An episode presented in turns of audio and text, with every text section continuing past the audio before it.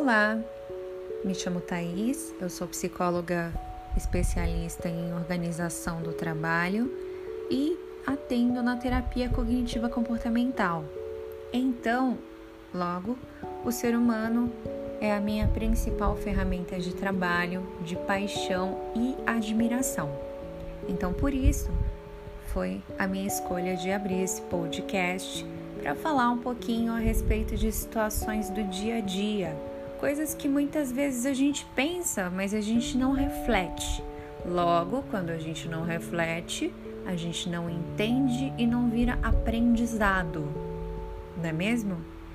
Então, tem uma pergunta hoje para você. O quanto você deixa que as pessoas, digo pessoas, seus amigos, pessoas do dia a dia, tua família, o quanto essas pessoas influenciam na tua vida diretamente, nas tuas escolhas, no teu dia a dia, na resolução dos teus problemas. O quanto isso afeta você?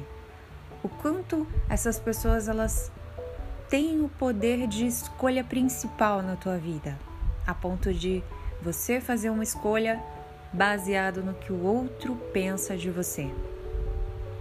Esse questionamento me veio porque eu vejo que muitas pessoas deixam com que isso vire um principal fundamento da própria vida.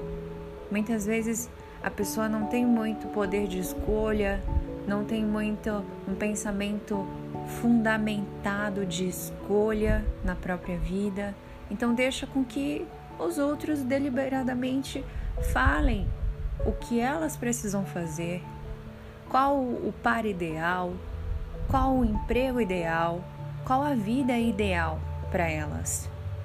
E aí me vem outro questionamento: será que eu vivo bem pela escolha do outro? Será que eu não conseguiria pensar, pesar a minha própria opinião para que eu minimamente consiga alcançar aquilo que eu acho que é felicidade? Será? Bom, alguns desses questionamentos é filosófico, é algo que a gente se vê pensando e infelizmente é algo que influencia diretamente a nossa vida, porque quando eu deixo com que o outro escolha aquilo que eu vou viver, muitas vezes eu me isento de ter a responsabilidade pelas minhas próprias escolhas. Então eu tenho a facilidade de que algo não deu certo para mim, então eu procuro logo um culpado.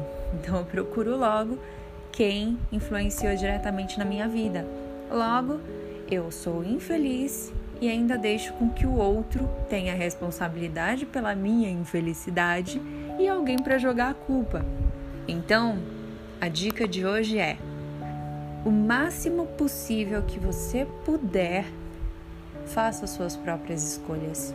Com certeza, ou provavelmente, muito provavelmente, você ou não vai ser muito feliz, ou pouco feliz, ou nada feliz, mas a responsabilidade ainda sobre isso é sua, de mais ninguém. Então fico por aqui com mais um episódio de Filosofando com a Psicologia e vamos variar.